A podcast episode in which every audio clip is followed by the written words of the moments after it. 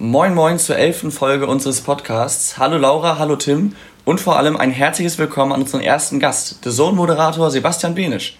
Hallo. Moin, Wie geht's moin. euch? Ja, gut. Alles gut. ja, sehr schön.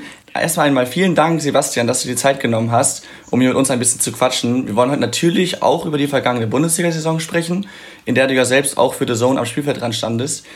Beginnen wollen wir aber zunächst mit dir und deinem Werdegang. Äh, zunächst einmal, wann hast du dich dazu entschieden, Sportjournalist zu werden? Ja, lustigerweise war das eher ein Unfall, weil ich eigentlich gar kein Sportjournalist werden wollte, sondern mich allgemein für den Journalismus interessiert hatte und äh, eher Richtung Unterhaltung gehen wollte. Also ich habe während des Studiums, ich wollte immer Moderator werden und habe dann während des Studiums angefangen für so einen Studentenradiosender zu arbeiten und war da im Unterhaltungsressort und äh, bin dann ab und zu mal rüber zum, zur Sportredaktion und habe für die dann verschiedene Formate mitmoderiert und bin dann nach meinem Studium oder schon während des Studiums über eine Hospitanz in die Sportredaktion beim BR gekommen. Und, und irgendwie bin ich dann da gelandet und nicht mehr weggekommen. äh, ja, genau. Ich hab, du sagst das BR, ähm, da hast du ja angefangen, so richtig kann man sagen. Und von da ging es, soweit ich weiß, wirklich zu Sky Sport News HD. Wie bist du damals zu Sky gekommen? Richtig, also BR hatte mir die Chance so ein bisschen gegeben, so ein bisschen frei nach dem Studium weiterzuarbeiten. Allerdings waren es eher kleinere Aufgaben, die ich da gemacht habe. So Matzer, ich weiß nicht, ob ihr das kennt. Du bist äh, bei, einem, bei, einem, bei der Fußballzusammenfassung, haben die Öffentlich-Rechtlichen den Luxus des Matzers. Da hast du den Redakteur, den Cutter und eben den Matzer im Schnitt sitzen. Und der Matzer ähm, sagt dem Cutter letztendlich, welche, welche Szenen in, die, in den Beitrag geschnitten werden. Und der Redakteur oder der Reporter der kann sich dann komplett aufs Vertonen konzentrieren. Aber das ist wie gesagt ein Luxus der öffentlich-rechtlichen, äh, bei The Zone beispielsweise und auch schon bei Sky äh, gibt es den Luxus nicht mehr. Da ist der Redakteur, äh, Reporter, teilweise Cutter und Matzer in einem. Genau, und ähm, jetzt habe ich schon wieder viel zu viel gequatscht und habe deine Frage vergessen. Äh, ich habe gefragt, wie, deine, äh, wie du zu Sky gekommen bist. Genau, äh, und hatte dann eben glücklicherweise durch diese Studentenradiozeit bei M945 so eine, Art Volontariat-Ausbildung irgendwie schon hinter mir oder beziehungsweise brauchte das dann nicht wirklich und hatte mich bei Sky dann beworben auf eine ausgeschriebene Stelle als Jungredakteur und ja, habe dann echt Glück gehabt und, und habe die bekommen und dann, dann hatte ich meine erste Festanstellung in, in den Medien. Cool, und wie war dann deine Arbeit bei Sky? Wie sah das aus, so ein Jungredakteur? Ja, das war ähm, anfangs gewöhnungsbedürftig. Also vor allem, weil ich habe am Anfang eine Aufgabe gemacht, mit der ich überhaupt nicht gerechnet hatte. Also die, die Redaktion war so geteilt in zwei Bereiche. Das eine war das, was rausging, sprich der Output. Der andere war so der Intake, also so eine, so eine Art Planungsredaktion, in der ich am Anfang eben war, ähm, in der wir die ganze Zeit nur geplant hatten. Also Interviewplanungen, Drehs geplant, Reporter-Einsätze geplant. Und meine Aufgabe war am Anfang wirklich, ähm, diese Planungsdatei war letztendlich eine große Excel-Tabelle und in diese Excel-Tabelle, jeder, jeder Tag, jede Woche hatte ein eigenes Blatt, äh, da Termine ein, einzutragen. Und das waren so meine ersten Monate bei Sky und ich habe schon die Hände über dem Kopf zusammengeschlagen, weil ich wirklich nur Copy-Paste-Arbeit gemacht habe. Aber es wurde dann ähm, sehr abwechslungsreich irgendwann noch. Und, und dann konnte ich wirklich, durfte ich da alles machen. Äh, vom, vom Ticker letztendlich, das waren auch noch so die Anfangsaufgaben bis hin zum sogenannten Schaltenbetreuer, wo du mit den Reportern kommuniziert hast. Äh, dann irgendwann äh, Sende, Sendeablauf, was richtig cool war. Da sitzt du in der, oder saßt du in der Regie und hast, hast letztendlich der verlängerte Arm vom Chef vom Dienst und, und hast mit den Moderatoren gequatscht. Und das war schon eine tolle Zeit. Und, und da habe ich echt alles gelernt, äh, von der Pike auf, wie, wie so Live-Fernsehen funktioniert und, und wie schnell dieses Live-Fernsehen ist. Und das war super spannend. Ja, klingt sehr interessant. Da waren jetzt einige Aufgaben dabei, die ich vorher jetzt gar nicht so auf dem Schirm hatte, dass es die gibt. Ähm, cool. Und äh, anschließend ging es für dich dann ja zu The Zone direkt, soweit ich weiß. Äh, da arbeitest du ja heute noch. Und äh, ja, wie ist das dann vonstatten gegangen? Wie bist du von Sky zu The Zone gewechselt? Und warum auch? Ja, das ist auch wieder so ein Ding und ich glaube, so sind die Medien einfach äh, ganz schnell erklärt, zur richtigen Zeit am richtigen Ort. Ähm, ich hatte über einen guten Freund damals gehört, dass ähm, damals die Perform Group eben so ein Projekt plant. Das The Zone gab es ja damals noch nicht. Das so ein OTT-Projekt, so hieß es als Arbeitstitel, ähm, Over the Top Inhalte. Und hatte mich dann einfach ins Blaue hinein beworben. Ich hatte da einen Namen, eine E-Mail-Adresse ähm, vom, von dem damaligen Redaktionsleiter, Chef, der das alles aufbauen sollte. Und äh, dem habe ich eine E-Mail geschickt mit meinem Lebenslauf. Und dann ähm, hat er mir irgendwann geantwortet, ja, er sei noch nicht konkret, aber er würde sich in einem halben Jahr nochmal wieder melden, so wie es halt ist. Und dann habe ich ehrlich gesagt schon gar nicht mehr damit gerechnet. Aber dann kam ich dann äh, wirklich die Einladung zu einem Bewerbungsgespräch und dann saß dann da der, der immer noch ähm, Chef, äh, damalige Redaktionsleiter und ähm, ich war total nervös, aber er war total cool. Ähm, und genau an diesem Tag ist irgendwie diese, diese Anzeige aus England reingeflattert, dass sie einen Reporter suchen. Und äh, dann hat er mich gefragt, hey, sag mal, könntest du dir das vorstellen? Und dann habe ich gesagt, ja. Und dann habe ich gesagt, ja. Und dann bin ich bei The Zone gelandet. Aber wie gesagt, also es war so Glück. Glück zur richtigen Zeit am richtigen Ort und, und dann habe ich einen äh, dieser begehrten Jobs da bekommen bei The Zone. Ja, cool. Äh, zum Thema The Zone knüpft auch gleich eine erste Zuhörerfrage an. Wir haben ja vorher die Zuhörer nach, äh, nach Fragen gefragt. Und äh, ja, ich bin bei der Frage sehr gespannt, inwiefern du sie beantworten möchtest, weil es äh, ein sehr, sehr heikles Thema ist. Ich stelle die Frage einfach mal und vielleicht kannst du ja dazu sagen, was du dazu sagen magst. Und zwar war nämlich die Frage des Zuhörers, wie viel Geld man bei The Zone verdient. Ja, also es, äh, ich kann jetzt natürlich nicht genau sagen, was ich da verdiene. Ich würde sagen, es ist okay. Es ist, ähm, wenn man andere Unternehmen äh, vergleicht, wahrscheinlich ähm, noch eher so an dieser Startup-Grenze. Aber es ist absolut, äh, ja, unterm Strich ist es absolut in Ordnung. Und okay. ähm, was, was man eben nie vergessen darf, ist auch, dass äh, die Medien einfach in, in, einer, in so einer Position sind, dass sie dass sie letztendlich, ähm, also Angebot und Nachfrage, es gibt, es gibt sehr viel weniger Angebot als Nachfrage und, und wenn halt einer den Job nicht machen will, dann hast du gleich wieder 100 neue Leute in der Pipeline sitzen. Von dem her ist es rein wirtschaftlich gesehen ja irgendwie logisch von Unternehmerseite, ähm, dass, dass da jetzt nicht mehr die, die, also dass du nicht mehr Millionär wirst, wie es früher mal war, vielleicht in der, in der guten alten Zeit der Sportreporter, so die Uli Köhlers und, und Beckmanns von damals. Ähm, ich glaube, die haben noch ein äh, dickes Stück Kuchen abbekommen. Mhm. Und das ist heutzutage einfach vorbei, aber dafür ist halt dieser Job, äh, den, den ich, den wir da machen, ähm, einfach legendär. Ich meine, ich habe viele Freunde, die, die in Anführungsstrichen einen relativ normalen Bürojob haben, die gehen in der Früh ins Büro und am Abend nach Hause und sitzen den ganzen Tag am Schreibtisch und so schaut mein Job halt nicht aus. Ne? Und äh, lernen immer wieder was Neues. Ich habe immer wieder mit, mit äh, tollen Leuten zu tun und ja, es macht einfach viel Spaß. Ja, daran knüpft jetzt auch schon fast die nächste Zuschauerfrage. Die könntest du vielleicht auch schon ein bisschen eher beantworten. Und zwar äh, geht das jetzt in die Richtung The Zone auf jeden Fall. Und da hat jemand gefragt, mit wem du denn das witzigste, das beste und das schlimmste Interview hattest. Und warum denn vor allem? Also mein bisher größtes, wichtigstes Interview war natürlich oder war Jürgen Klopp. Ähm, das war, ich war ja dann bei The Zone am Anfang für die Premier League zuständig als Premier League Reporter und, und bin dann da immer nach England rüber. Und dann hatten wir Jürgen Klopp angefragt zu einem ersten exklusiven Interview als, als Rechteinhaber der Premier League bei The Zone. Und dann haben wir dann auch die Zusage bekommen und das war, ich glaube, vor der Saison 17, 18. Und dann saß ich äh, im Sommer in Liverpool, in, also wir wurden dann, kamen da an, an der Enfield Road, und, äh, am Melwood, beim Trainingsgelände äh, da von Liverpool. Und wurden dann einfach hoch in sein Büro gesetzt. Ja? Und er, also er hatte so einen Medientag, so einen deutschen Medientag gemacht, da waren noch andere Kollegen da und, je, und die waren so verteilt über die verschiedenen Räume. Also weil der WDR Hörfunk war da, Sport 1 äh, Fernsehen war ein Kollege da. Und der war nach uns dran und deswegen durften wir zuerst ins Büro. Und dann saßen mein, mein, mein Kollege Patrick und ich, der, der äh, das, Ganze, das Ganze gedreht hat, saßen in diesem Büro und haben uns erstmal angeschaut, so, hey, jetzt sitzen wir hier gerade im Büro von Kloppo und äh, durften uns auch umschauen und also das war total phänomenal und aber dementsprechend aufgeregt war ich natürlich auch, weil Jürgen Klopp, ich hatte dann schon viel gehört, also ich hatte ein, ihn einmal dann auch schon interviewt nach so einem Spiel und das war genau an dem Tag, an dem ähm, dieser Anschlag da am Breitscheidplatz war. Und dann bekam ich von meinem Leiter der Sendung nur kurz eine SMS her, das ist genau zeitgleich mit Anpfiff passiert, frag doch Klopp, äh, was er dazu sagt, weil Klopp kannst du ja zu sowas immer fragen.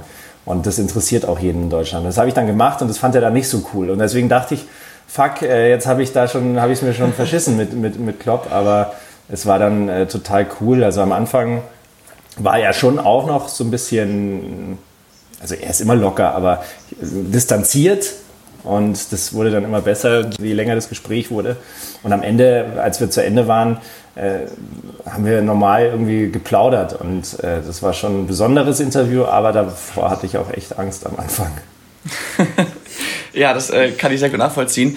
Ähm, wir hatten Liverpool und Klopp auch so ein bisschen als kleines Thema, weil wir halt natürlich auf Instagram auch gesehen haben, dass du recht viele Fotos äh, ja, aus Liverpool hast oder mit Jürgen Klopp auch hast. Und ähm, jetzt hast du schon eigentlich alle Fragen zu Jürgen Klopp beantwortet. Aber ähm, nochmal zum FC Liverpool ist ja schon ein sehr besonderer Verein und ich weiß jetzt natürlich nicht, wie nah du tatsächlich dran warst, aber ist dir das da vor Ort auch aufgefallen, äh, was es eben für ein besonderer Club ist? Absolut. Also generell diese ganze Stadt lebt diesen Fußball. Und, und ähm, also ich war wirklich viel in Liverpool. Teilweise bin ich wirklich alle zwei Wochen rübergeflogen nach England und es war immer nur Liverpool, Manchester und London eigentlich. Äh, immer so die drei Städte und meistens haben wir dann die Spiele auch noch miteinander verknüpft. Und von dem her war ich wirklich sehr viel in Liverpool. Und äh, da machst du natürlich oder viel mit dem Uber, weil es einfach die, die schnellste und, und günstigste Art ist, äh, dich da vorzubewegen und du kommst auch nicht wirklich anders zum Stadion. Und ähm, da lernst du die Leute kennen, weil die sind offen, die fangen immer ein Gespräch mit dir an, die sind immer nett, die sind immer freundlich und ähm, die leben halt Fußball und, und auch dieser ganze Verein, das was um Enfield rum ist. Klar, du hast mittlerweile super viele Touristen, gerade in Liverpool und Manchester, aber auch immer noch die alteingesessenen Season-Ticket-Holders, die irgendwie seit Jahrzehnten da mit ihren, mit ihren Generationen ins Stadion gehen. Gibt es zwar nicht mehr so viel wie früher, aber sie gibt es noch und äh, es ist phänomenal. Also da ist Fußball nochmal noch mal einen ganz anderen Stellenwert gefühlt als in Deutschland. Da eine ganz kleine Zwischenfrage und zwar, ihr seid ja auch mit der Sohn äh, bei der Champions League immer mit dabei oder häufig. Ähm, warst du denn da auch in Liverpool dabei und vor allem bei diesem sensationellen Rückspiel gegen Barca, als sie es 0-3 noch äh, gedreht haben da in der Enfield Road? Warst du da auch im Stadion? Da war ich dabei. Da war ich oh, dabei oh. und ähm, saß. Cool. Ich saß. Ähm, du als Reporter hast du immer eine sogenannte ähm, äh, ja, ENG Position nennt sich das ENG und fragt mich jetzt nicht, wofür es steht. Habe ich mal gegoogelt.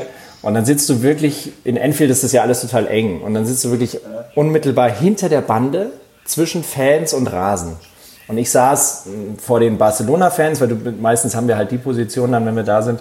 Das war das, das, war das Einzige, was nicht so schön war, dass ich, dass ich quasi nicht, äh, nicht vor, vor den Liverpool-Fans war. Aber, und das war im Nachhinein das Gute, wir hatten noch eine zweite Position. Und auf dieser zweiten Position saß ein Kollege von mir, Martin, Hanebeck, schönen Gruß an dieser Stelle, ein, ein legendärer Filmemacher, auch ein junger Kerl, ein junger Wilder.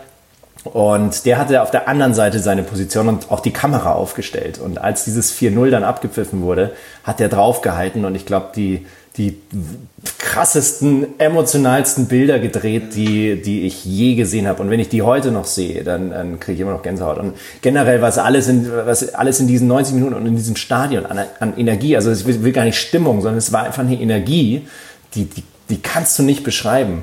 Und, und äh, das ist das Faszinierende an Anfield. Und das ist auch das, warum sich, glaube ich, viele, viele Mannschaften in Anfield so sehr schwer tun. Es ist Stimmung, äh, ist natürlich auch phänomenal, wenn die da loslegen und laut sind, ähm, aber es ist Energie. Also das ist so ein, ich weiß, ich kann es nicht beschreiben, es ist so eine, so eine, ganz besondere Atmosphäre, die, die dich fertig macht, glaube ich, als Gegner. Äh, das Spiel war schon vom Fernseher besonders, deswegen will ich gar nicht wissen, wie das im Stadion war. Aber das war ähm, total, total witzig, weil ich musste dann ein bisschen, ich war leider bei Abpfiff selbst, war ich gar nicht mehr im Stadion Innenraum, weil ich musste dann schon kurz vor Abpfiff müssen wir Reporter dann schon immer in die, in den, das in Liverpool ist das auch so, der Tunnel und Kabinen, das ist alles mehr oder weniger eins. Also du stehst vor deiner Interviewkabine und, und daneben ist die Tür zur, äh, zur Kabine, in dem Fall von Barcelona.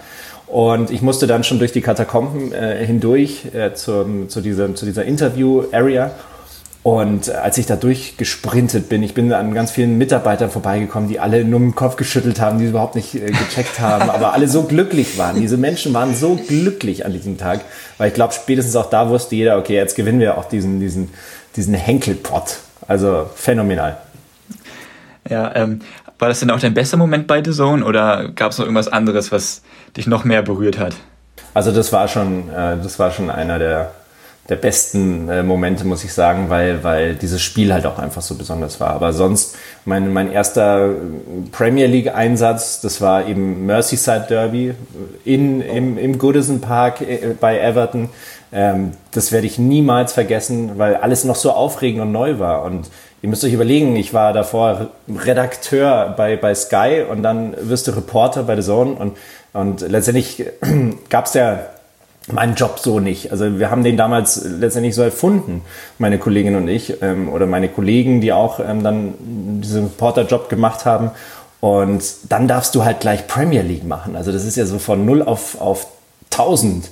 Und dann dieses Merseyside Derby, diese, dieser, dieser altehrwürdige Goodison Park und ähm, dann Klopp und, und, und diese ganzen Impressionen. Also da waren schon viele spannende Momente dabei. Aber auch so der erste der erste Champions League Live-Einsatz, äh, den, den wir hatten, als wir die Rechte hatten. Da haben wir viel ausprobiert bei der Saison. In welche Richtung soll es gehen? Ähm, unser Studio ist ja das Stadion und, und äh, also super viele spannende äh, ja, Dinge, die wir da oder die ich da erleben durfte. Ja, du hattest es ja erwähnt. Also am Anfang hattet ihr ja noch die Rechte für die Premier League. Die habt ihr jetzt ja leider an Sky abgeben müssen. Aber dafür habt ihr jetzt ja die Freitagsspiele der Bundesliga, die frühen Sonntagsspiele auch noch und die Montagsübertragung, glaube ich, auch. Jetzt meine Frage, wo bist du denn lieber dabei? In der Bundesliga, in der Europa League oder in der Champions League?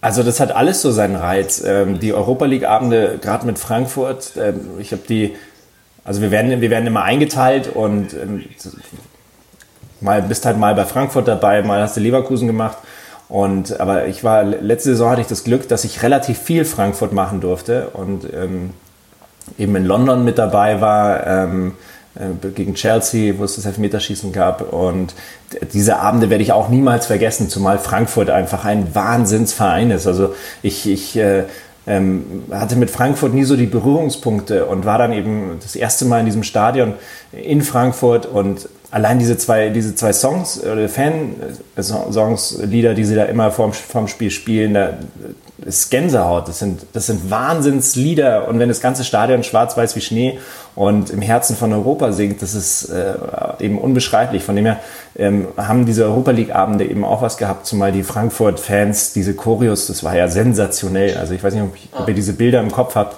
Ja. Das werde ich auch nie, nie, nie vergessen.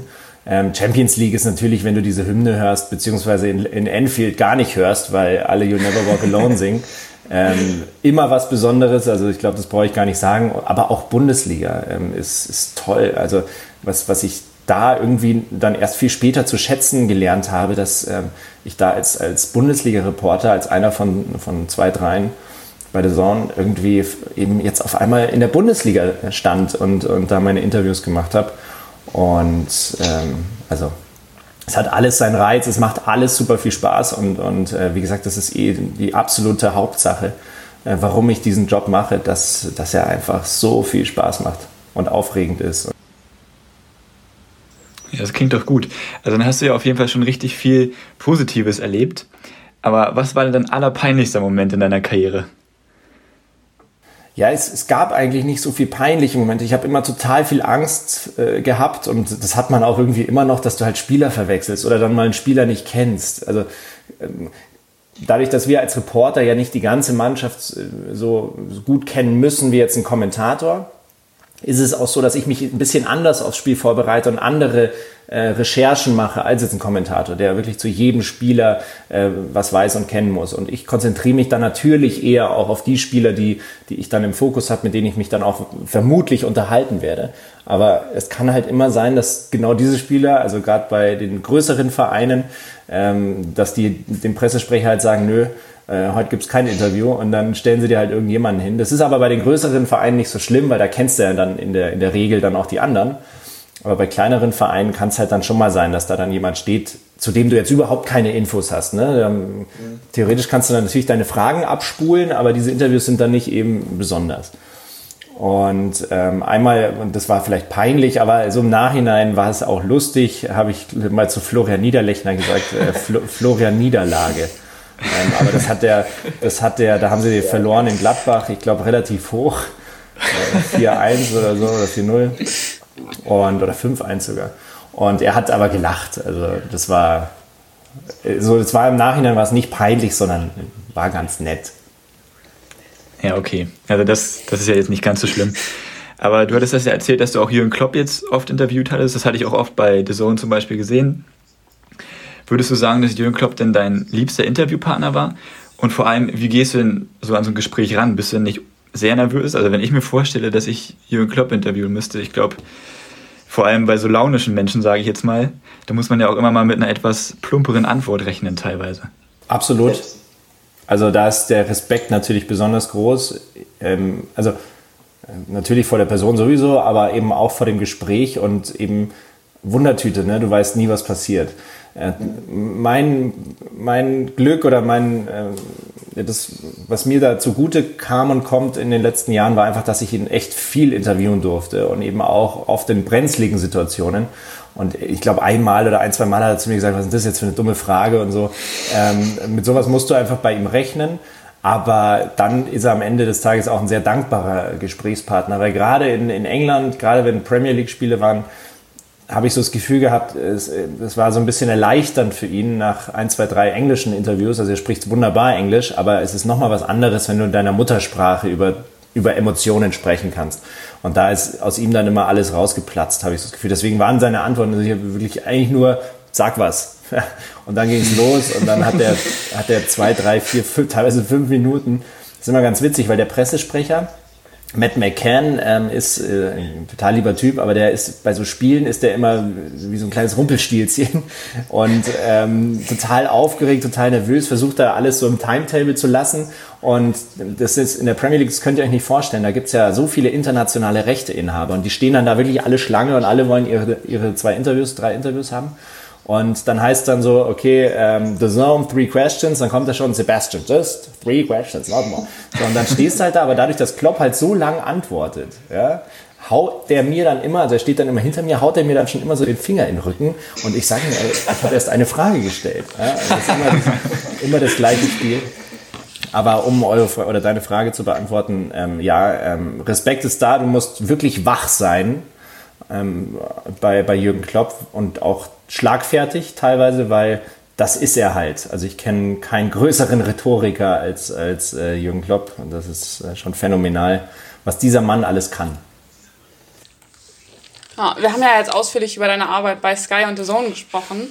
Und da haben wir auch gleich die nächste Zuhörerfrage. Und zwar möchte der Zuhörer gerne wissen, wie denn das Verhältnis zu der Konkurrenz ist, also zu den Kollegen von der Konkurrenz. Mich würde mal interessieren, wie der Zuhörer heißt. Oder habt ihr euch dazu entschlossen, das anonym zu machen? Den Namen habe ich, mir leider, Namen hab ich mir leider nicht aufgeschrieben. Paul. Okay. So. Ja.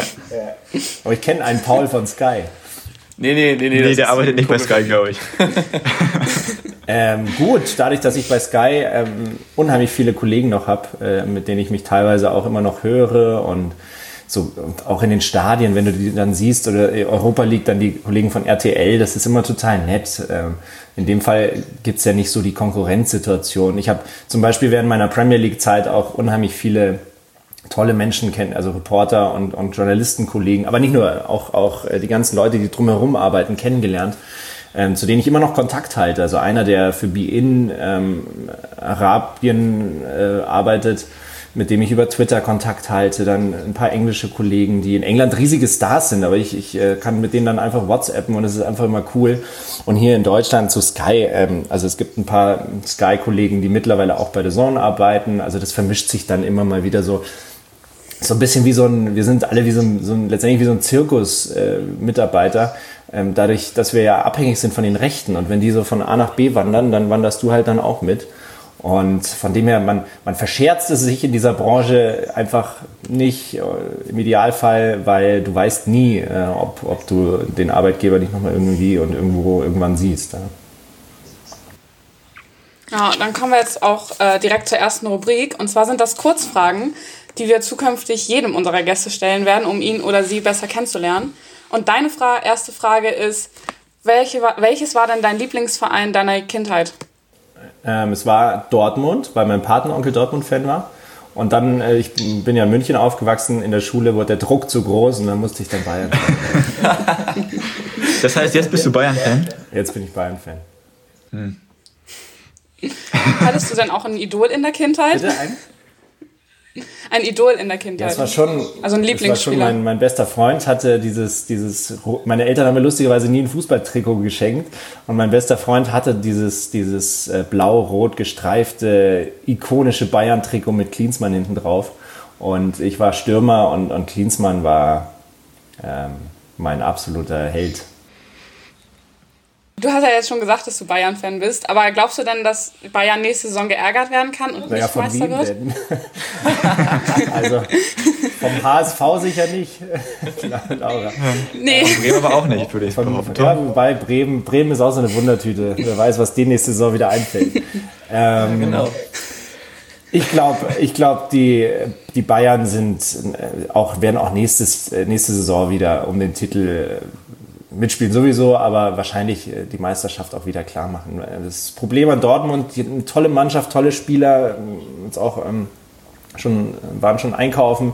Vielleicht kommen da noch ein, zwei Verstärkungen dazu. Aber ich meine, schaut mal, die Bayern haben mal eben Sané gekauft. Ne? Jetzt haben sie ähm, Sané, Nabri, ähm, Alfonso Davis. Also ich habe keine Ahnung, wer da noch nebenher laufen soll, in dem Fall wortwörtlich. Da kommt keiner hinterher. Von dem her glaube ich, ähm, und, und noch dazu, die Bayern haben nicht dieses, dieses ähm, ja, Mentalitätsproblem, auch wenn es ein Unwort ist, sage ich mal, wie andere Vereine. Sie sind es gewöhnt äh, zu gewinnen. Äh, sie haben einen tollen Trainer, muss ich wirklich sagen, einen, einen der ist der, als ob der auf diesen Verein geschneidert wurde, Hansi Flick. Das ist unfassbar, wie, wie der diesen und, und auch noch so unaufgeregt. Ne? Man dachte immer, okay, du brauchst da so eine, so eine, so eine, so eine Größe aller Pep Guardiola sitzen bei den Bayern, aber nein, du brauchst jetzt genauso jemanden wie Jupp Heynckes oder eben jetzt Hansi Flick, von dem er ähm, schon wieder voll ausgeschweift. Ich glaube nicht, dass äh, die Bayern nächstes Jahr nicht Meister werden. Ah, guckst du dann lieber Fuß? Achso. Alles gut, ja. ich hätte gerne noch, noch eine Nachfrage dazu. Und zwar ähm, würde mich interessieren, inwieweit du noch genauso Fan bist wie früher. Also hast du vielleicht durch deinen Job so eine gewisse ja, professionelle Distanz aufgebaut oder bist du noch genauso wie früher Bayern-Fan? Also genauso wie früher würde ich nicht mehr sagen, weil ich einfach kaum noch ähm, ins, privat ins Stadion gehen kann. Einfach weil es zeitlich äh, sich nicht ausgeht.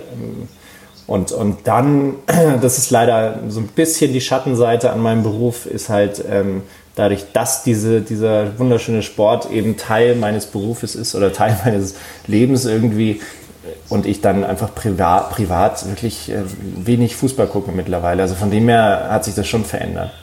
Und du musst natürlich auch, wenn du, wenn du dann mit den Bayern arbeitest, hm, darfst du natürlich nicht die Fanbrille aufhaben. Also das sollte man schon versuchen dann zu vermeiden. Guckst du denn lieber Fußball oder moderierst das ist eine gute Frage. du lieber? Also ich liebe moderieren und sprechen, aber das ist halt auch immer Arbeit. Äh, von dem her, wenn ich wenn ich es mir jetzt aussuchen müsste, so Samstagabend äh, Topspiel Bayern Dortmund oder oder das ganze moderieren, boah, schwierig. Beides so ein bisschen. Also den Vorlauf moderieren und dann aber während des Spiels nichts mehr machen müssen. das klingt gut. Äh, welches ist denn für dich das beste Stadion in Europa? Auch eine gute Frage. Also ähm, klar, hier in Deutschland sind es die, sind's die Tempel, so sind natürlich das Westfalenstadion ist toll. Ähm, äh, das Volksparkstadion. Volksparkstadion, genau.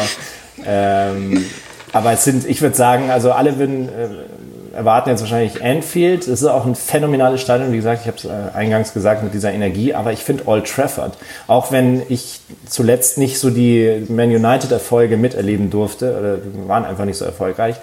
Ich habe da ein, zwei Spiele gesehen, das habe ich noch nie erlebt, was auch da in diesem Stadion los sein kann, äh, wie laut das ist. Also da, da hast du wirklich, da bist fährst du nach Hause und hast wirklich so ein Pfeifen auf dem Ohr. Äh, von dem her würde ich fast sagen Old Trafford. Ist, ist so, weil auch so mit diesen ganzen Geschichten, es heißt ja, es heißt, glaube ich, nicht umsonst äh, Theater of Dreams. Also es ist wirklich ein tolles Stadion. Ja, cool. Ähm, nachdem wir jetzt ja schon einiges über dich erfahren haben, wollen wir nun, wie angekündigt, noch auch etwas über die vergangene Saison sprechen. Und zwar ist es für mich zum Beispiel aufgrund der Corona-Pause auf jeden Fall eine Erkenntnis, dass ich nie wieder über eine langweilige Länderspielpause meckern werde. Einfach weil die Pause der Bundesliga so lang war. Ähm, weiß nicht, gibt es für dich oder vielleicht auch für euch generell so ein paar Erkenntnisse und was für ein Fazit würdet ihr nach der Saison ziehen? Ähm, also Frage an mich oder an. Alle, du darfst gerne anfangen. Ich darf anfangen.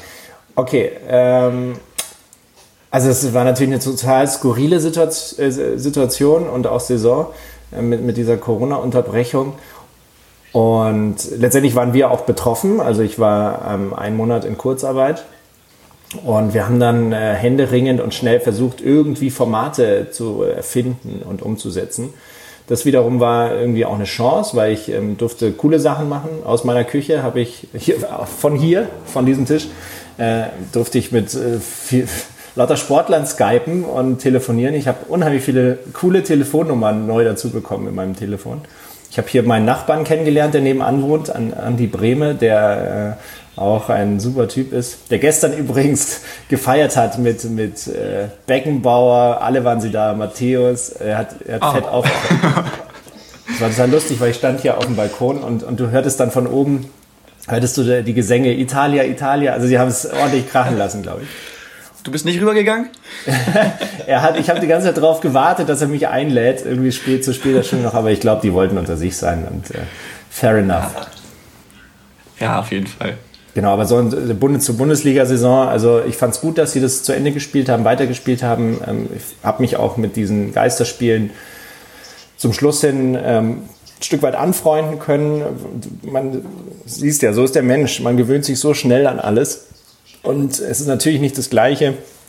Die Fans fehlen, keine Frage, aber es ging dann schon irgendwie. Und ähm, es war auf jeden Fall eine denkwürdige Saison ähm, mit einigen Trainerwechseln, ähm, einige Trainerwechseln, die irgendwie Sinn gemacht haben, äh, meines Erachtens. Ähm, mit, einer, mit, mit Bremen, die wirklich so den Tod von der Schippe gesprungen sind, ohne ein Spiel zu gewinnen in der Relegation. Das ist schon auch äh, irgendwie nicht fair so im Nachhinein, aber auf der anderen Seite irgendwie äh, ist man, hat man immer Sympathie für Werder. Ich weiß nicht, äh, warum das so ist, aber bei mir ist es so. Und äh, deswegen war das eine skurrile Saison ähm, mit einem guten Ausgang für mich als Bayern-Fan. ja, also mein Fazit, also erstmal euer Format The Zone Quizzen, habe ich fast jede Folge, glaube ich, gesehen. Nicht jede, aber war auf jeden Fall sehr cool. Vor allem die Folge mit Thomas Müller war witzig. Ja, ja, aber äh, mein Fazit, was mir auf jeden Fall aufgefallen ist, dass die Spiele sehr viel fairer geworden sind ohne Fans. Und äh, dass erstmal viel weniger Foulspiele und wenn einer gefoult ist, dass sie nicht ewig auf dem Boden rumlagen. Also jetzt außer Bremen, jetzt in Heinheim zum Beispiel beim Zeitspiel, was sie da stark betrieben haben. Ne, Tom? Nein, naja. aber, nein, nein, das war nur ein Spaß. Also das, das ist mir auf jeden Fall aufgefallen, dass als, also ich konnte mich mit den Geisterspielen auf jeden Fall auch anfreunden. Und dass das sehr viel fairer wurde alles. Lustigerweise, wir haben überlegt bei dem äh, Relegation, nee, äh, Serie A habe ich gemacht jetzt am, am Dienstag. Und da hast du wirklich krass gehört, wie die Spieler bei jedem Foul richtig laut geschrien haben. Ich weiß nicht, ob ihr Fußball spielt äh, in irgendeiner unteren Liga, so wie ich damals. In der untersten, ja. In der untersten. Ich meine, wer schreit, kriegt den Pfiff, so war es immer. Ne? Also du wirst gefault und je lauter du geschrien hast, der Schiedsrichter, vor allem das waren meistens etwas ja, festere Schiedsrichter, die sich nicht mehr so viel bewegt haben, die haben dann einfach gepfiffen, auch wenn sie es nicht so gesehen haben. Und da haben wir mal überlegt, ob das in, in, in solchen Profiligen eben auch so ist, wenn wenn da irgendwie ein, ein Spieler gefühlt äh, stirbt von der Lautstärke her, mhm. ob der Schiedsrichter dann einfach intuitiv, weil man dann, weil in einem dann sofort irgendwie sowas ausgelöst wird, von wegen, oh, oh Gott, oh Gott, äh, ob er dann pfeift. Äh, das ist ganz interessant, müsst ihr mal beobachten. Ob sich das verändert hat. Ob, ob Fouls einfach schneller äh, gepfiffen werden. Hm. Okay. Ja. Ja, ich finde auch, also man konnte sich relativ schnell echt an diese Geisterspiele gewöhnen. Also ich habe erst gedacht, das ist blanker Horror, weil ich auch selber jemand bin, ich gehe super gerne selber ins Stadion. Ähm, war dann halt auch nicht mehr. Aber ich finde, es ging wirklich. Also war jetzt nicht so schlimm, wie ich gedacht hätte. Ja, jetzt ja, wir schon über das. Sehr ja, sorry, Tom. Nee, red du, Tom. Äh, alles gut. ich fand es äh, generell auch sehr interessant, ähm, die ganzen Rufe der Spieler und vor allem der Trainer zu hören. Also gerade, weil ich natürlich jedes Bremen-Spiel geguckt habe als Werder-Fan, äh, Kofeld hört man immer sehr, sehr raus und das war schon interessant. Das hat man sonst natürlich mit äh, vollem Stadion nicht so.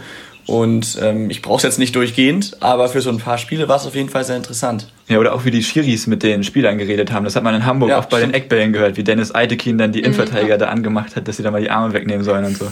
War sehr interessant. Aber wenn wir jetzt schon über das Fazit reden, dann können wir auch mal gleich über unseren Gewinner der Saison sprechen eigentlich. Will die Dame in der Runde damit anfangen? Ja, ich darf ja sowieso ja, immer eben. anfangen. äh, genau. Ähm, ja, mein Gewinner der Saison ist eigentlich der SC Freiburg. Ähm, ihr beide wisst das schon, ich bin ein großer Freiburg-Fan und die haben es geschafft, diese Saison komplett einstellig auf einem, Tabellen, also auf einem einstelligen Tabellenplatz zu sein. Und das finde ich ziemlich cool. Also ich finde generell, dass sie da gute Arbeit leisten, auch mit Christian Streich und deswegen sind die so mein Gewinner der Saison. Und Alfonso Davis auch noch ein bisschen, weil der wirklich super Leistung abgeliefert hat. Also jedes Mal, wenn ich den spielen sehe, denke ich wieder, wow, der kann echt richtig viel. Ja. Siehst, Tom, ich habe diesmal nur einen Verein. Ja, sehr gut. Soll ich weitermachen? Ja, gern. Ja, ähm, ich habe diesmal auch einen Verein, Laura, aber zunächst habe ich einen Spieler. Und zwar habe ich Brielle Embolo von Gladbach ausgewählt. Der kam ja vor der Saison aus Schalke oder von Schalke und ähm, ja, da hat er drei Jahre lang gespielt, konnte aber nicht wirklich überzeugen. Vor allem, weil er immer wieder durch Verletzungen zurückgeworfen wurde. Und ähm, jetzt bei Gladbach hat er in 28 Bundesligaspielen 8 Tore und 8 Vorlagen geliefert. Das ist jetzt nicht überragend, aber auf jeden Fall ein guter, solider Wert. Zumal er auch diese Saison ein, zwei Verletzungen hatte und in der Gladbach-Offensive natürlich auch prominente Konkurrenz hatte. Und er aber auch ansonsten spielerisch viele gute Spiele gemacht hat. Und äh, ich denke mal, er kann jetzt auf jeden Fall, oder hat jetzt gezeigt, was er wirklich kann, während er bei Schalke ja so ein bisschen als äh, Talent, das es nicht liefert, äh, abgestempelt wurde. Deswegen äh, auf jeden Fall ein Gewinner der Saison. Und dann habe ich noch Union Berlin und nein, nicht an die Hater vom HSV jetzt wegen der Schützenhilfe für Werder, sondern ähm, weil ich sie zuvor als klaren Absteiger auf dem Zettel hatte. Allerdings haben sie eine solide Bundesliga-Saison gespielt mit 41 Punkten. Das hätte ich ihnen vorher nicht zugetraut. Und ähm, erst recht nach der Corona-Pause hätte ich gedacht, dass sie da ziemlich ja, abschmieren, weil ich dachte, dass vor allem Union darunter leidet, äh, dass keine Zuschauer mehr im Stadion sind an der alten Försterei. Und ähm, deswegen hat mich das sehr beeindruckt und äh, haben eine gute Saison gespielt. Bin ich gespannt, was die nächste Saison noch äh, abliefern können. Und ein halber Gewinn in der Saison habe ich mir noch aufgeschrieben, äh, Sebastian Andersson, Stürmer von Union Berlin. Ähm, er hat zum einen zwölf Tore in 33 Spielen gemacht. Das ist jetzt nicht überragend, aber auf jeden Fall ein guter Wert. Und jetzt kommt es nämlich, hat mit Abstand am meisten gewonnene Zweikämpfe, nämlich 503 und auch am meisten gewonnene Kopfballduelle mit 260. Und ähm, vor allem ersterer Wert für, ist für einen Stürmer sehr, sehr gut, wie ich finde. Und deswegen ist es für mich auch ein Gewinner der Saison. Ja, stark. Soll ich erst weitermachen? Oder? Na klar, mach. Okay, okay. ähm, also ich habe wie immer einen Trainer. Dafür habe ich ja immer ordentlich Kritik bekommen. Aber ein Gewinner der Saison ist für mich, haben wir vorhin schon drüber gesprochen, auf jeden Fall Hansi Flick. Weil er erstmal natürlich nur der Co-Trainer war von Nico Kovac. Und ich hätte persönlich nie im Leben gedacht, dass er Bayern sowas von souverän zum Meister führen wird, weil ich Hansi Flick nie so richtig als Cheftrainer wahrgenommen habe und gerade bei Bayern natürlich schon auch große Namen spielen. Deswegen hatte ich, war, war das auch da sehr spannend, wie er mit den großen Namen umgeht. Und ich finde einfach, wie er das alles gelöst hat, äh, wie menschlich er auch dabei einfach ist. Hattest du ja vorhin auch schon ausgeführt. Und den Fußball, den Bayern jetzt einfach wieder spielt. Wenn man das mal vorher vergleicht, wie sie unter Nico Kovac gespielt haben und wie sie jetzt spielen, Jetzt auf einmal sind sie sogar Favorit auf die Champions League. Ich meine, das hätte man vorher nicht gedacht und das ist auf jeden Fall Verdienst von Hansi Flick. Und auch er ist äh, schuld mit äh, an der Leistung von Alfonso Davis, den er jetzt natürlich schuld. immer aufgestellt hat. Ja, oder? ja, ihr wisst ja, was ich meine. So, und der zweite Gewinner ist auf jeden Fall kein Spieler oder kein Trainer, sondern ist das FUMS-Magazin. Und zwar nicht wegen deren lustigen Beiträge, die immer gegen den HSV gehen, sondern wegen ihrer Spieltagsspende die sie ja jeden Spieltag gemacht haben, wo dann so zum Beispiel für jedes einzelne Spiel, jetzt als Beispiel beim El Plastico, wie sie es genannt haben, äh, RB Leipzig gegen Hoffenheim oder Wolfsburg gegen Hoffenheim, dass die Ränge wieder leer bleiben oder dass sie halt immer eine Wette sozusagen abgeschlossen haben und wenn das erfüllt wurde in dem Spiel, dass dann immer 10 Euro gespendet wurden. Und so haben sie jetzt insgesamt 2785 Euro gespendet, wenn ich das jetzt richtig lesen kann. Das ist jetzt natürlich keine irrsinnig super hohe Summe, aber ich finde es trotzdem eine richtig schöne Geste und haben dann halt so an Organisationen wie Amnesty, Brot für die Welt oder Viva Con Aqua gespendet und finde ich eine coole Aktion. Ja, also es ist super schwierig, jetzt da noch irgendjemanden herauszuheben, weil ich finde, ihr habt alle gesagt, die auf jeden Fall zu den Gewinnern äh, gehören zu FUMS. Äh, absolut coole Aktionen, sind auch super Jungs. Ich äh, kenne da einige von denen und die leisten wirklich äh, tolle Arbeit, machen coole Sachen, haben was Neues nochmal entwickelt, was es so noch nicht gab. Äh, Spieltagsspende. Ähm, ich wünsche es ihnen sehr, dass sie vielleicht da irgendwie mal eine Art Sponsor finden, ähm, dass diese Summe ein bisschen aufgestockt wird, weil das ist auf jeden Fall eine gute Sache und die Leute machen mit. Und auch die Vereine finden es cool. Wolfsburg hat ja mal das Profilbild geändert da mit, mit Klaas und Ähm, super Sache. Ähm, zu den ganzen Gewinnern, die ihr jetzt aufgezählt habt, Gladbach, Breel Embolo auf jeden Fall, Markus Thüram wahrscheinlich auch, der eine sensationelle Saison gespielt hat, Union Berlin, absolut sympathischer Verein. Ich hoffe so sehr, dass die erstmal noch ein bisschen drin bleiben in der Bundesliga. Die tun einfach der Bundesliga gut, der Region gut, Berlin gut. Ähm, Freiburg auch Christian Streich, klar, absolute Legende, ähm, macht immer Spaß, dem zuzuhören, ist manchmal ein bisschen anstrengend, ein bisschen, manchmal ein bisschen viel, weil du weißt, Streich wird wieder irgendwas raushauen, ist fast schon berechen, äh, berechenbar, aber ein guter Typ, was der da arbeitet und leistet, ist auch lange schon Trainer, finde ich immer toll, wenn Vereine so lange am Trainer festhalten. Ich würde, äh, wenn es um die Trainer geht, zu Hansi Flick noch Markus Giesdoll hinzuwerfen, weil ich den eben jetzt auch in der Saison ein paar Mal äh, kennenlernen durfte. Auch wenn zum Schluss der FC nicht mehr so gut performt hat, hat er tolle Arbeit geleistet, als er den Verein übernommen hat. Ähm, hat da Ruhe reingebracht. Ich weiß nicht, ob ihr die FC-Doku gesehen habt, die gibt's auch auf der Zone. Ähm, macht Spaß, dem zuzuhören, ist ruhig, besonnen und trotzdem klar in seinen Ansagen. Ähm, und Hansi Flick, ja, äh, mit Alfonso Davis. Ich habe eine schöne Geschichte mit Hansi Flick erlebt. Ähm, da habe ich Interviews gemacht und dann kam er zu mir und wir waren live noch auf Sendung und Jonas Hummels hat das Spiel noch analysiert und war im Bild zu sehen. Ne? Und dann haben wir in unserer Box haben wir unten immer so einen kleinen Bildschirm und da sehen wir dann das Live-Bild.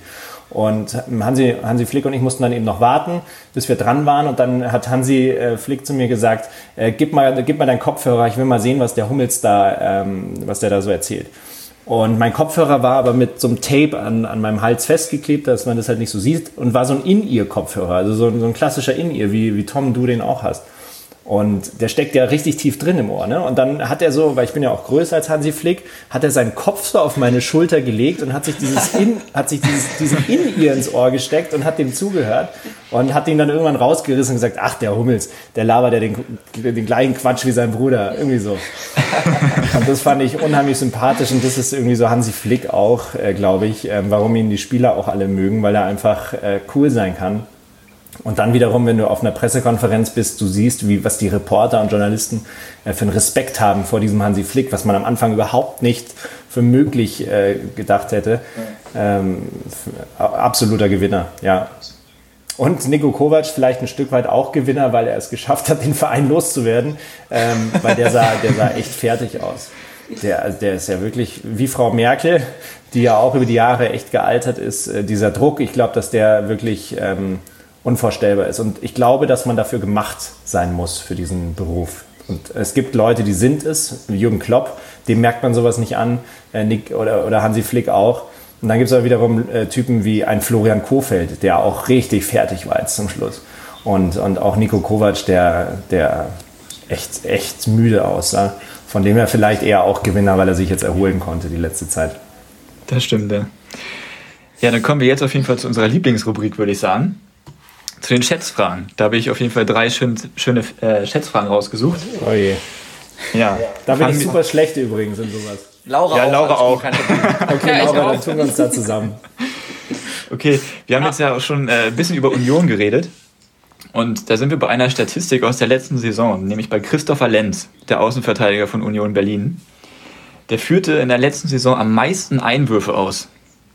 Jetzt würde ich gerne von euch wissen, wie viele Einwürfe hat er ausgeführt?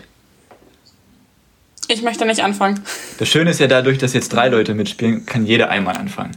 Kannst du, kannst du sagen, wie viele Spiele er gespielt hat? Nee, kann ich leider nicht sagen. das stand da leider nicht bei. Okay, dann, dann fange ich an. Gerne. Ja. Dann sage ich 122. So drei pro Spiel, ist vielleicht realistisch, wenn er alle Spiele gespielt hat. Ist auf jeden Fall ein Stammspieler, Christopher Lenz. Ja, ich weiß. Ähm, ja. Aber ob er jedes Spiel wirklich komplett gespielt hat? Also ich sage 122. Okay. Es ist nur, nur Bundesliga und auch Pokal. Oh, hm. ich merke schon, ich hätte die Frage ein bisschen besser vorbereiten müssen. 122. Okay. Ja, ich mache mal weiter. Ich hätte jetzt tatsächlich mehr gesagt. Ähm, ich sag mal 250. Okay. Ja, ich würde sagen so, ich sag mal 150. 250 ist schon viel. Ich sag 150. Ja, okay, dann geht der erste Punkt an Tom. Es waren sogar noch mehr. Es geht immer an Tom. Es waren nämlich 293 Einwürfe. Wow.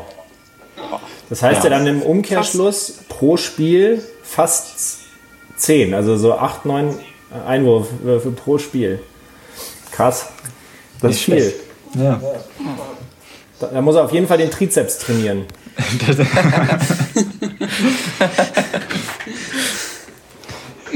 In der letzten Folge hatten wir ja den Marktwert von Sané geschätzt. Und jetzt würde ich gerne von euch dem, den Gesamtkaderwert der Bundesliga wissen. Der ganzen Bundesliga. Ja, Warum denn? von allen Vereinen zusammen einmal bitte. Wer möchte Ladies first. Sonst, ja, Tom ja, ja, ich, Gentleman wie immer. ich,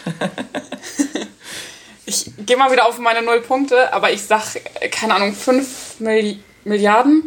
Was? Ich bin so schlecht. Boah, Ich hab echt. Es ist so schwer. ja, Ich überlege gerade, wie viel hat denn überhaupt Werder? Also, da könnte man schon so ein bisschen hochrechnen. Einer der mit dem geringsten Etat oder geringsten Marktwert. Ähm, das war ja viel zu viel, was ich gesagt habe. Egal, ich bleib dabei. ich sag mal. Boah, 1,8 Milliarden. Tim weiß es, ne? Also, Tim redet nicht mit. Ich sag, also 5 ist zu viel, 1,2 sagst du, das ist auch zu wenig. 1,8. 1,8 ist zu wenig, glaube ich. ich. Dann sage ich 2,1. Und hoffe, Ja, ich dann- bin näher dran als Laura. Dann, dann geht der Punkt tatsächlich an Laura, Oh, cool. weil So es, viel? es sind 4,27 Milliarden Euro. Ui. Schon ein bisschen Geld. Auch eine eklige Frage, Tim. Ja, ich, ich wollte diesmal ein bisschen was Schwierigeres machen. Weil wir jetzt ja mal einen haben, der richtig Ahnung hat vom Fußball. Ja, aber woher soll man sowas denn wissen? Ja, das sind ja auch Schätzfragen, muss man ja nur grob schätzen. Ja, das stimmt. Aber Laura top, top geschätzt. Ich, ich wollte es eben taktisch machen. Also ich dachte, vier sind viel zu viel. Aber gut, top. Punkt zum, kriegt der HSV auch noch einen Punkt. Dann kommen wir jetzt, zu, Die haben wir dringend dann kommen wir nötig. jetzt schon zur letzten Schätzfrage und es bleibt spannend bis zur letzten Frage diesmal ausnahmsweise. Und zwar, Werder Bremen hatten wir kurz angeschnitten. Wir wissen ja, Werder Bremen spielt jetzt nicht den schönsten Fußball und auch nicht den schnellsten und so weiter. Sie stellen aber auch den langsamsten Spieler der Bundesliga. Und das ist Nuri Sahin. Und jetzt ähm, würde ich gerne von euch wissen, was war sein Topspeed in der vergangenen Saison? Boah, also ich muss jetzt anfangen, denke ich mal, ne? Das habe ich sogar mal äh, gelesen, aber ich habe die Zahl nicht mehr im Kopf. Ich sag mal 29,8 km Das wäre schnell. Das wäre sehr schnell. Echt? Wäre das sehr schnell? Ja. 29 kann man schon schnell. Ja, okay, verdammt. 25,6. 25,6. Ah, dann sage ich 23,7. Okay, warte mal, Thomas, was hattest du nochmal gesagt? Äh, ich hatte, nein, ich hatte 29,8. Du hattest 25, Sebastian, ne? Ja. 25,6. 25,6. Tom, du hattest 29,8. Jetzt muss Tim rechnen, das kann er nicht. Ich glaube, wir haben das erste Mal ein Unentschieden. Weil genau die es, sind, Mitte? es sind, ja, nicht genau die Mitte. Ah, es sind 27,65 km/h, was ja immer noch relativ schnell ist. Dann bin ich zwei genau weniger und Tom hat was gesagt? Tom hatte 29,8? Ja, Dann ist Tom mit 2,2 leider schlechter. aber war gar nicht so schlecht, wie ich dachte. Ja, dann haben wir ein 1, 1 zu 1 zu 1, oder? Das ist meine Premiere, würde ich sagen. Fair enough. Der, Das gab es noch nie in der Geschichte der Bankwärmer. Wie in der Relegation alles unentschieden und bei uns steigt jetzt aber keiner auf. Ja, das ist doch ein schöner Abschluss. Äh, da hätte ich noch eine, eine Frage an dich, Sebastian. Und zwar gehen jetzt ja nach und nach alle Ligen in die Sommerpause. Und da würde mich mal interessieren, wie sieht denn für dich, beziehungsweise generell für einen Moderator und Reporter so eine Sommerpause eigentlich aus? Also normalerweise, wenn, wenn kein Corona ist, dann hätte ich jetzt im Juni frei gehabt, ähm, ein bisschen. Du sammelst ja über die, über die Saison auch äh, Überstunden, äh, Übertage, weil du viel am Abend und am Wochenende arbeitest. Und die habe ich dann die letzten Jahre immer im Juni nehmen können. Zum Ausgleich, ähm, jetzt in diesem Jahr war es ein bisschen anders. Äh, die Ligen spielen ja theoretisch immer noch, aber im August geht ja die Champions League wieder weiter, im Idealfall. Deswegen wurden wir jetzt äh, angehalten, im Juli Urlaub zu machen. Sprich, ähm, ich werde, eigentlich habe ich ab heute Urlaub und äh, werde jetzt dann ähm, in den Urlaub gehen für zwei Wochen und dann zurückkommen und dann geht es eigentlich nahtlos weiter. Ah. Habt, Ja, ihr, cool. habt ihr Vorlesungen gerade oder? Ja, den Monat, den Monat haben wir gerade jetzt noch, bis Ende Juli haben wir jetzt noch Vorlesungen. Aber ja, es ist halt auch nicht so das Wahre mit der Online-Uni. Ja gut, wenn keiner von euch mehr Fragen hat, wären wir jetzt am Ende der Folge angekommen. Es war dann doch sehr, sehr lang, aber äh, sehr interessant, sehr witzig.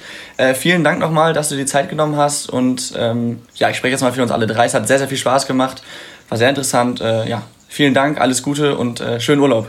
Mir auch. Vielen Dank für die Einladung. Ja, gerne. Äh, ja, natürlich auch an die Zuhörer ein herzliches Dankeschön fürs Einschalten wieder und auch für die Fragen, die ihr uns im Voraus geschickt habt. Ähm, wir hoffen, es hat euch auch so gut gefallen wie uns. Und wir hoffen, dass ihr auch nächste Woche wieder einschaltet. Was machen wir da nochmal, Tim? Nächste Woche haben wir einen nächsten Gast. Und zwar haben wir diesmal einen Gast von der Konkurrenz und der, trägt, der hat den Namen Jens Westen. Und auch da könnt ihr uns wie immer gerne wieder Fragen zusenden per Instagram. Wir werden mit Sicherheit auch wieder eine Umfrage machen. Also falls ihr wieder neue Fragen haben solltet, immer her damit. Ich habe schon mal eine. Ja? Wie bewertet Jens Westen den Fußball im Osten? Okay, notieren wir Also uns. ist natürlich, der ist, halt- hat, hat natürlich ein bisschen Wortspiel und brr, aber ähm, Fußball im Osten finde ich generell spannend. Fragt ihr das mal, was er dazu sagt. Machen wir. Machen wir. Das machen wir. Alles von der Zone. Ja gut, dann äh, vielen Dank nochmal und an alle Zuhörer bis nächste Woche. Ciao, ciao. Ciao. Tschüss.